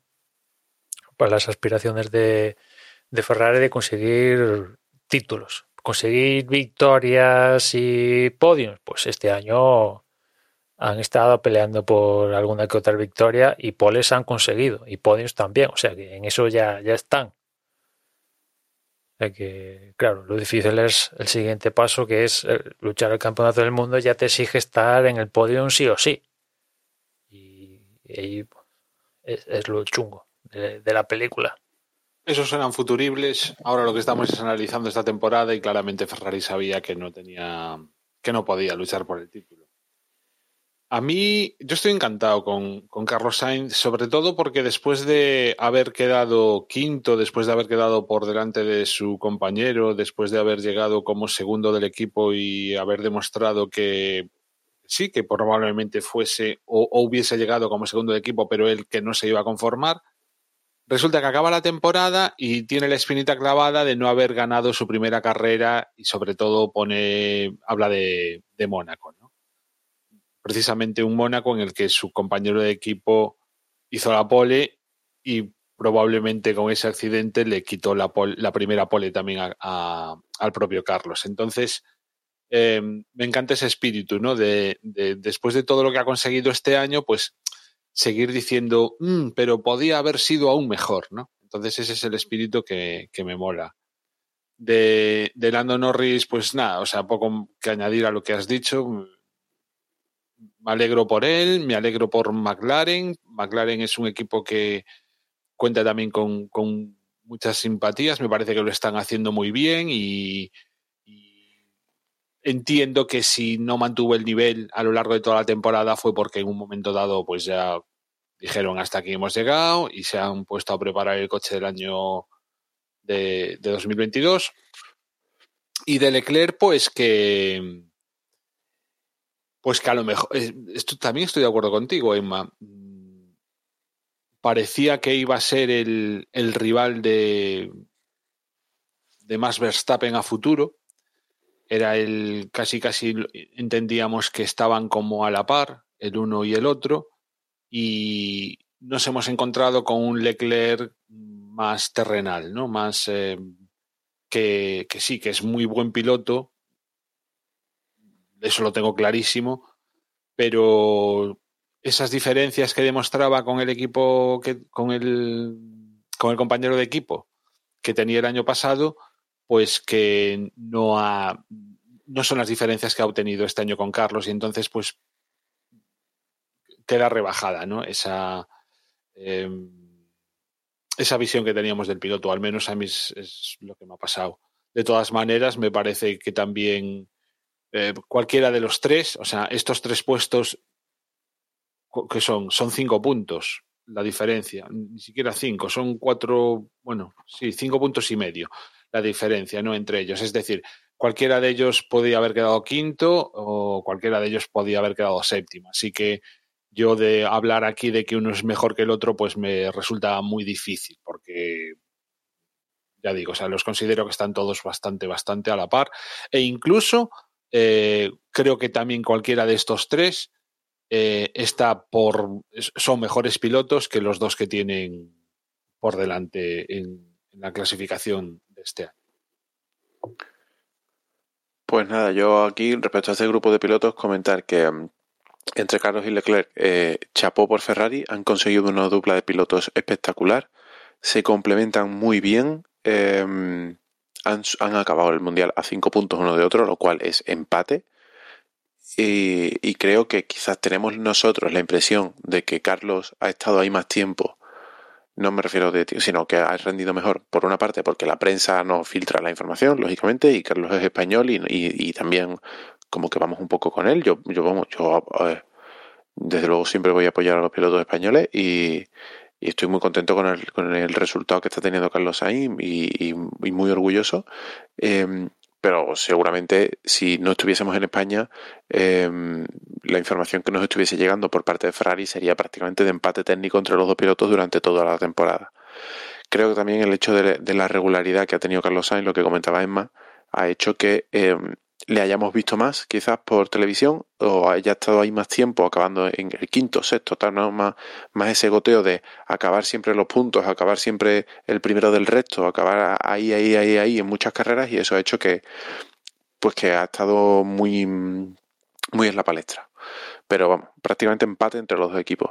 Eh, Norris, fantástico. O sea, creo que eh, antes comentaba que Russell era, era posiblemente el piloto que más potencial tiene eh, fuera de, lo, de, los que hemos conocido hasta el día de hoy como los grandes equipos, porque a, partir del año que viene va a estar los grandes equipos, creo que Lando Norris eh, posiblemente tengan más potencial que Russell, o al menos a, a, mí me da esa impresión. Es verdad que a Russell lo hemos visto mucho menos, eh, pero Lando Norris me parece un piloto espectacular, muy joven, mucho potencial de crecimiento, tanto él como el equipo. Lo están haciendo todos muy bien. McLaren lo está haciendo genial. Lleva ya con este, creo que son tres años consecutivos, eh, eh, bueno, pues en, esa progresión de ascenso.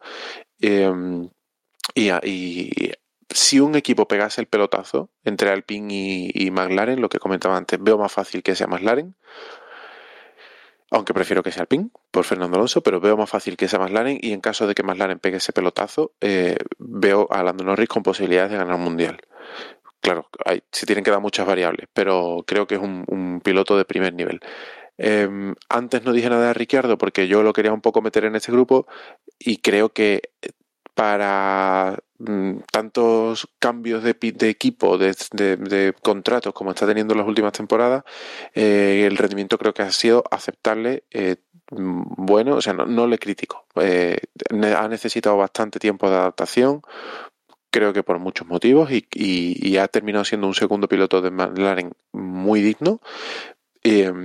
Claro, lo que pasa es que no sé si la progresión de Lando Norris va a impedir que Ricciardo demuestre todo su potencial en McLaren, porque ahora mismo un segundo piloto, pero creo que no, no podemos obviar que Ricciardo es un gran piloto y que está en un gran coche y el futuro es muy bueno tanto para el equipo como para sus dos pilotos. Pues, pues mira, ahí yo quiero introducir ahí una cosa que en su momento cuando Ferrari anuncia que ha fichado a Carlos Sainz, pues eh,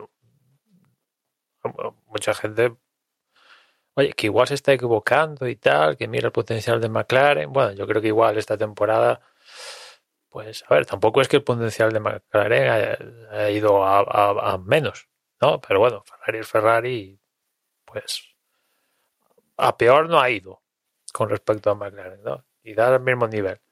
Pero también eh, Ricardo tuvo la oportunidad de continuar con Red Bull y decidió primero aventura Renault y ahora aventura McLaren. ¿Se ha equivocado Ricardo no continuando con Red Bull? Ostras, yo me empiezo a inclinar a, a pesar de que, de que sí, ¿no? A ver, teniendo en cuenta que qué oportunidades va a tener Ricardo de conseguir el campeonato del mundo en Renault, ya nada, no las tuvo. Ahora en McLaren va a tener oportunidades de ser campeón del mundo. Ostras, lo veo. Lo veo difícil. Con lo cual, las mismas oportunidades que hubiera tenido en, en Red Bull. ¿Qué hubiera sido esta temporada si en Red Bull hubieran tenido a Verstappen y Ricardo? Son hipotéticos, evidentemente, ya es ciencia ficción, pero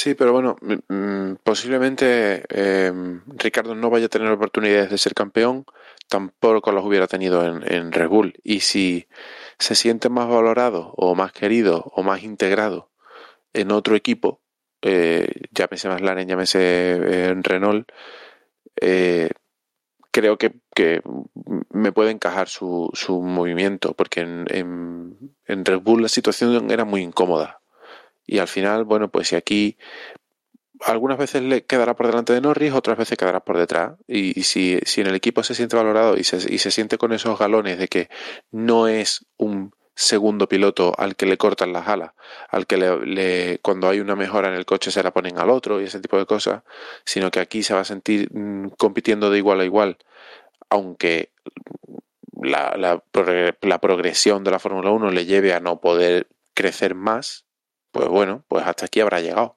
Pero hasta aquí ha llegado luchándolo, no porque el equipo le haya puesto trabas. Y quizá, quizá sea complicada esa, esa, o sea, esa posibilidad de que mm, Ricardo en algún momento hubiera ido por campeonato del mundo. Eh, aunque hubiera quedado, como, como decíamos, ¿no? en Red Bull, mmm, habría estado Max Verstappen, que llegaba muy fuerte y habría tenido que pelear en ese, en ese gallinero. Con lo cual, bueno, no sé, eh, oportunidades no sabemos si podrá tener, pero desde luego eh, mejor quizá situado habría estado en, en, Red Bull.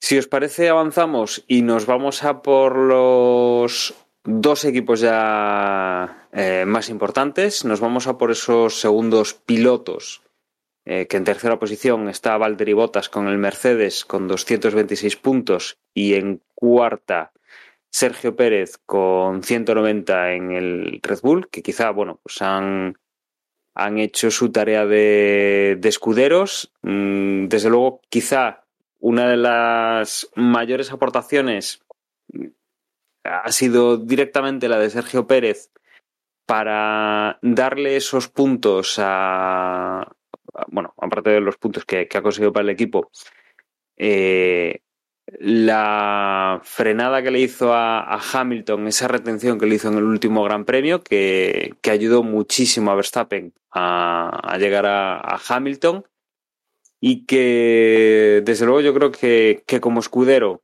planteándonoslo así, pues ha estado bien, ha tenido más o menos suerte, ha estado bastante cercano pues al, al escudero de, de, Mercedes. Quizá no tenía el, mismo coche, ha tenido que, que, luchar en más de una carrera, ha tenido que, que ir a una estrategia distinta pues para, para, conseguir lo que ha conseguido.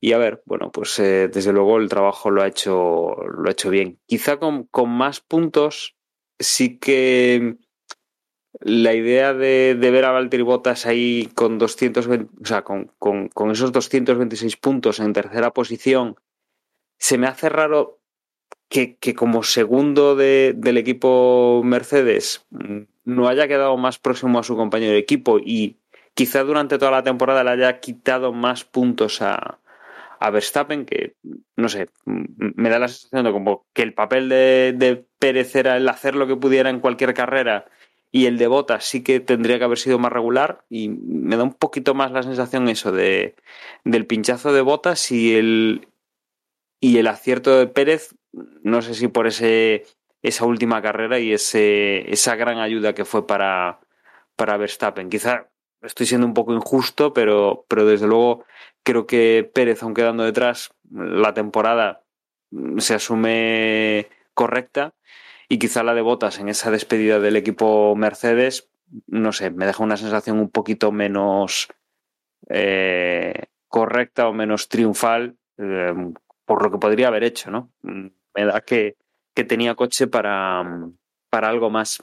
Hombre, yo creo que los dos, en cuanto a su actuación, dejan, al menos para mí, dejan que desear los dos. Aunque también es cierto que los dos, con esta lucha encarnizada entre Verstappen y Hamilton, los dos, tanto Bottas como Pérez, los respectivos equipos, en determinadas circunstancias lo han utilizado como títeres para jugar a favor de uno y otro, ¿no? En este caso, yo creo que Bottas ha tenido que comer más sapos, ¿no? Aún, recuerdo la, la parada más larga de la historia de la Fórmula 1 en Mónaco, eh, y, después el estar cambiando unidad de potencia cada dos por tres, entre otras cosas. Pero Pérez también, bueno, en la última carrera en Abu Dhabi, estando en podio, le dice que retiren el, el coche estando en podio. O sea, en favor de Verstappen, evidentemente. Yo hubiera hecho lo mismo.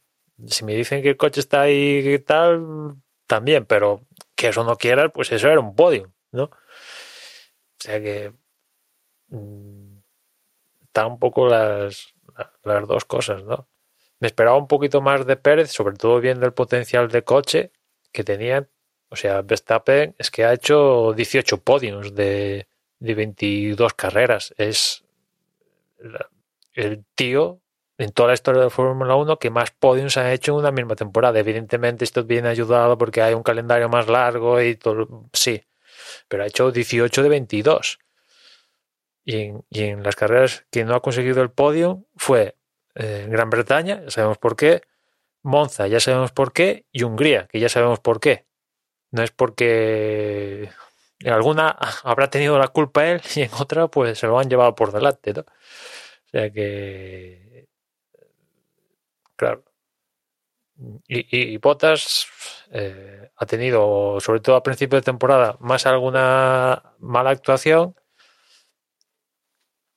pero después, pues, vuelvo a recalcar la parada más larga de la historia de Fórmula 1 en, en Mónaco, donde hay Botas creo que estaba, ¿qué? En segunda posición, una cosa así. Esa carrera, Hamilton fue una de las peores de toda la temporada, ¿no? Creo que Hamilton que fue en esa carrera sexto, séptimo, una cosa así. Y Bottas estaba no sé, ahora no me recuerdo, tercero, detrás de Carlos o por ahí. Y adiós muy buenas, y claro. Al final la suma de puntos y tal, pues tal, pero bueno, al fin de cuentas, quien ha conseguido el Mundial de Constructores ha sido Mercedes, aunque una vez más el Mundial de Constructores se menosprecia con una facilidad que a mí me deja pasmoso, la verdad eh, los propios, entre ellos los propios protagonistas. O sea, pasan del Mundial de Constructores que a veces digo, ¿tiene sentido que lo sigan metiendo? Porque para pasar de ellos, pues es que, que no haya Mundial de Constructores. Bueno, al final el Mundial de Constructores, pues, eh, no sé, eh, lleva ahí desde el principio y, y, obviamente, bueno, lo que buscas es, es ganar con tu piloto, que que prácticamente es decir, bueno, pues ha ganado Verstappen y ha ganado con, con el equipo Red Bull. Eh, es como si ya te dieran los dos premios en uno, o lo que, como si se consideraran los dos premios en uno, ¿no? Eh, al final, bueno, pues es, es, como se hace y ya está. Si le da más, más o menos eh, importancia, pues ya, ya es cosa de, de los ganadores y, y de los equipos. Pero bueno, mm, vamos, no. Aquí, bueno, pues tiene, tiene todo el sentido del mundo lo que, lo que ha pasado. Esos, esos puntos que ha conseguido Mercedes en, en global, pues han superado los de Red Bull.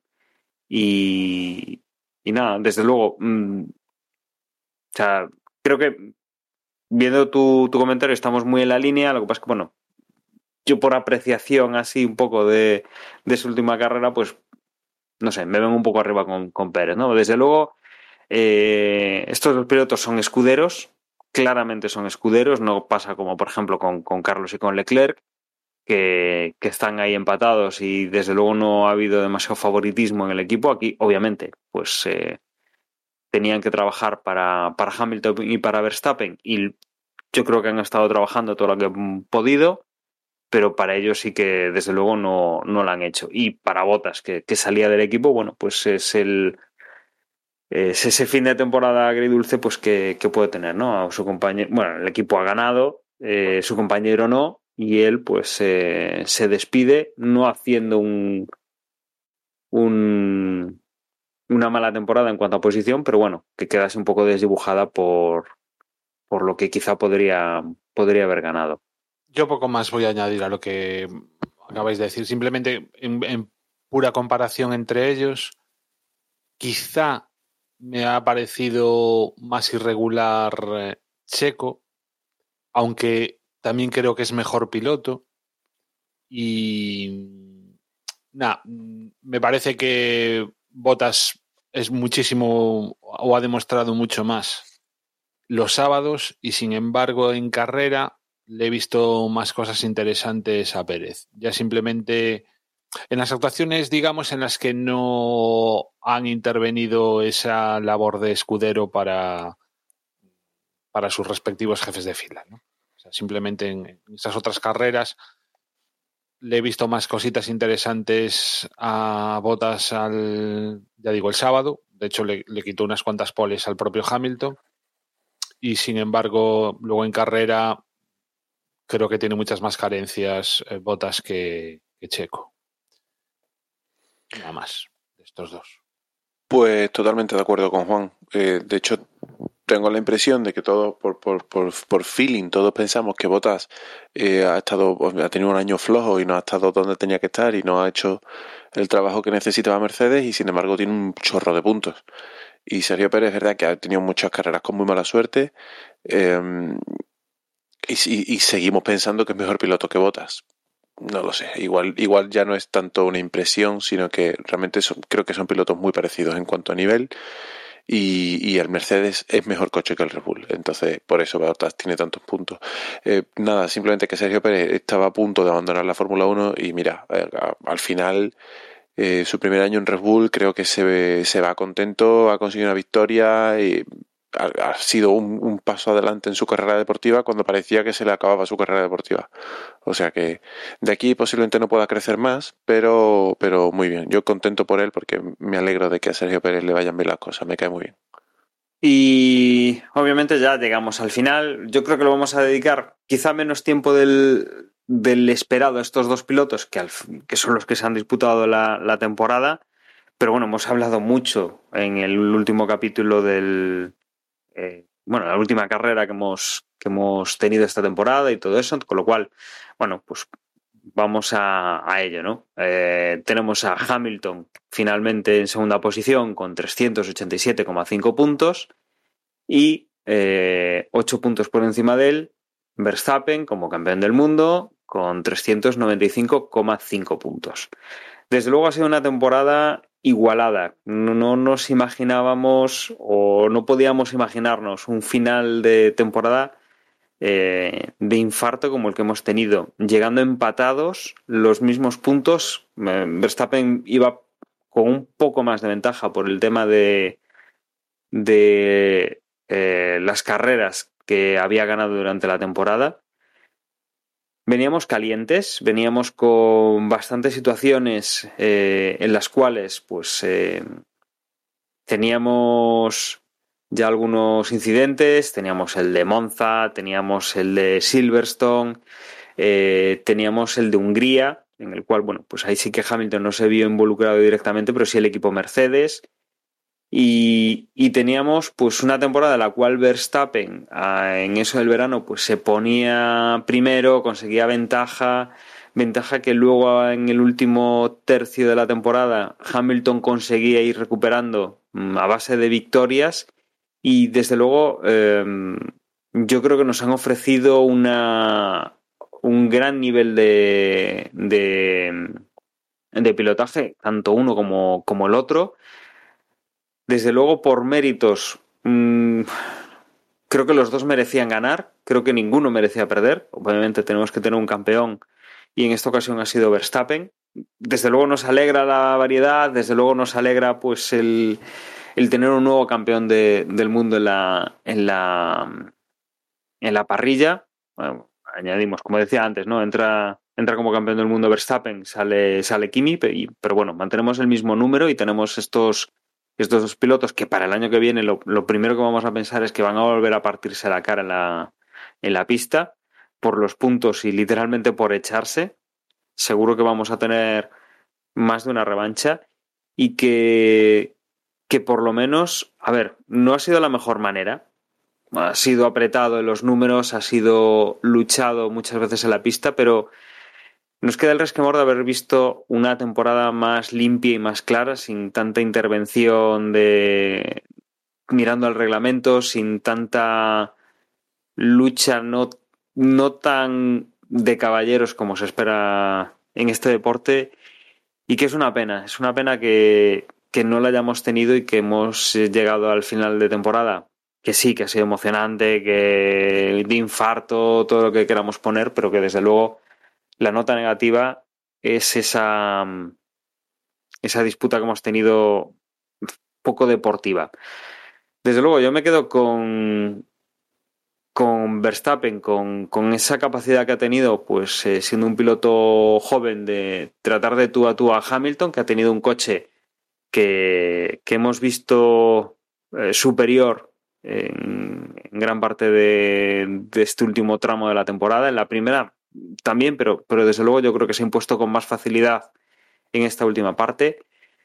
¿Qué ha conseguido Verstappen? Pues sacarle una distancia importante a mitad de temporada, que no ha sido suficiente para llegar tranquilo a la última carrera, pero desde luego que, que, yo creo que si el año que viene los coches son más competitivos, sí que vamos a ver eh, esta igualdad espero que, que desde el principio y con, con, mucha pelea y que desde luego, pues eh, yo creo que para mí las formas no han sido las mejores, pero desde luego el que estos dos pilotos hayan llegado al final de la temporada con opciones de victoria ambos y con que, fue relativamente limpio en cuanto a lo que hicieron en pista, eh, creo que creo que dice mucho y que, que, nos da esperanzas para lo que puedan venir los, los próximos años. Desde luego, a mí, eh, quitando ese punto de todo el tema del, por decirlo así, del arbitraje, eh, creo que estos dos pilotos nos han dado una, una gran temporada. Luego, bueno,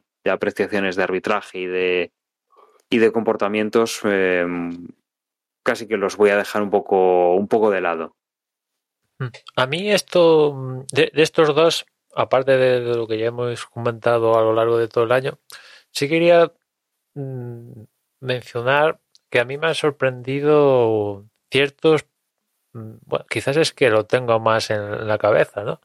Pero ciertos puntos de, de, de Hamilton, puntos negros a lo largo de la temporada, sobre todo focalizados en, en, la carrera de Mónaco. O sea, ver a Hamilton en un Mónaco que no, no, no tenía manera de, de, estar con los de cabeza, a mí me, bueno, me, sorprendió.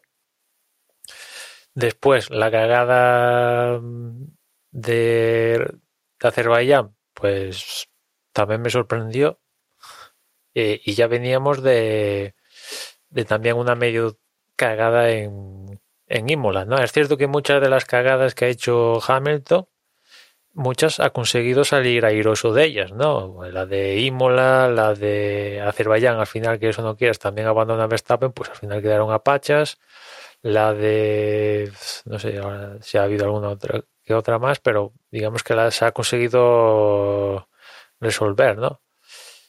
Y, pero sobre todo hay esos momentos de, de la temporada donde, donde digo, ostras, ¿qué, ¿por qué Hamilton, tío? O sea, porque, bueno, eh, ha sido una temporada que al final era o ganas tú o gana el otro. Y el que no gana, pues queda segundo, ¿no? Y estaba sucediendo todo así hasta que llegó Mónaco, donde ahí ya se empezó a un poco desequilibrar el, el, ¿no? Después se, igualaron porque, bueno, ya pasó lo de Silverstone, Hungría, ping pam, y lo que pasó al final de, cuentas, eh, ya sabemos lo, que pasó, ¿no? Pero a mí esos puntillos de, de Hamilton sí que me llaman la atención porque eh, con Verstappen, mm, pues no, no los acabo de ver, ¿no? Sin tener en cuenta quizás si dependiendo cómo lo veas, esos puntos donde en duelo directo con con piloto, pues se pasa de agresividad o lo que sea y acaba en conflicto, ¿no? Y eso, dependiendo de cómo lo veas, es un punto negro también. Yo de estos dos, después ya de todo lo que hemos dicho en los últimos, sobre todo en las últimas carreras, lo único que me apetece decir o lo único que me apetece comentar es que me pasé medio campeonato suspirando por tener lucha en pista entre estos dos de tú a tú. Y qué decepción cuando por fin llegó, cómo, cómo fue esa lucha. Pues sí, yo la verdad es que creo que lo que tenga que comentar de todo es lo que llevamos comentando toda la temporada. Eh, para mí creo que Hamilton ha merecido más ganar el Mundial, pero lo ha ganado Verstappen por circunstancias, mm, tanto deportivas como extradeportivas. Creo que Hamilton eh, por palmarés, digamos, es el mejor piloto de la historia. Y bueno, está empatado a títulos con, Schumacher, pero pienso que es mejor que Schumacher.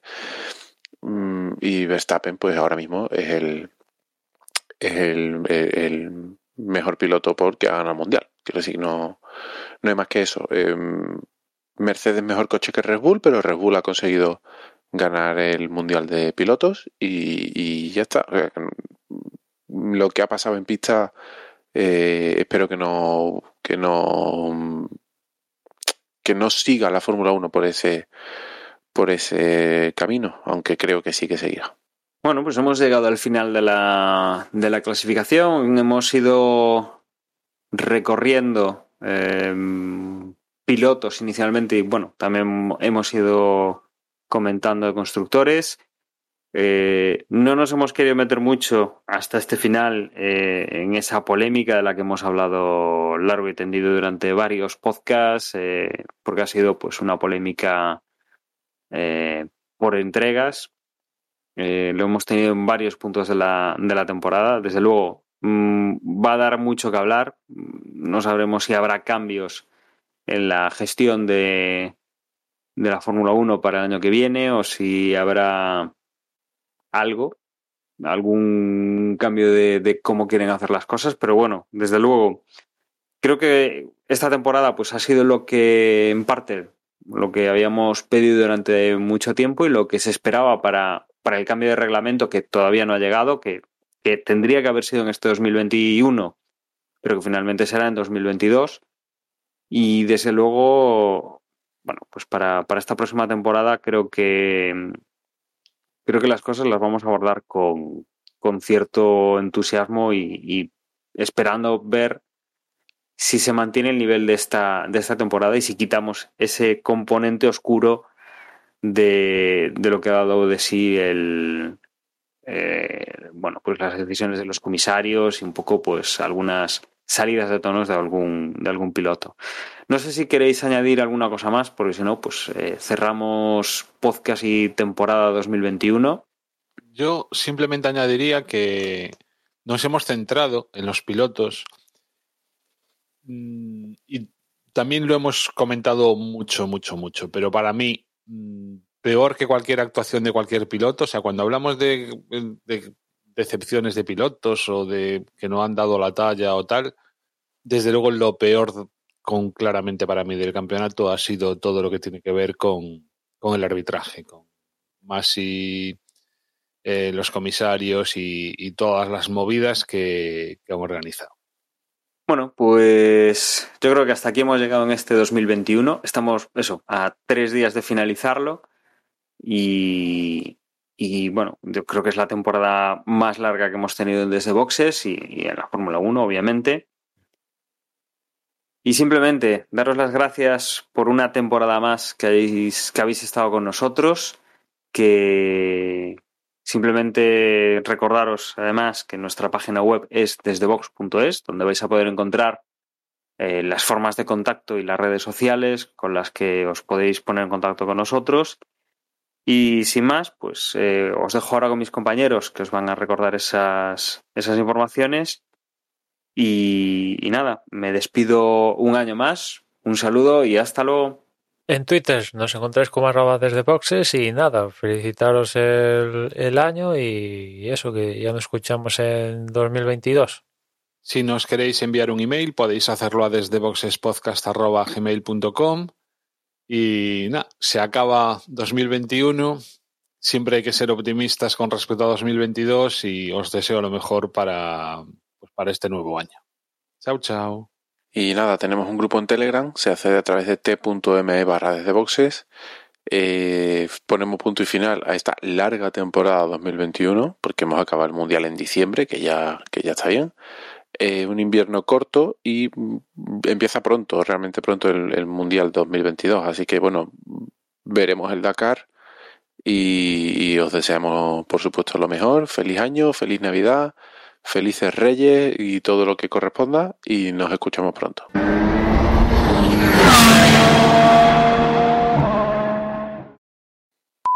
Felices cosas que decía uno en Twitter. Pues felices cosas.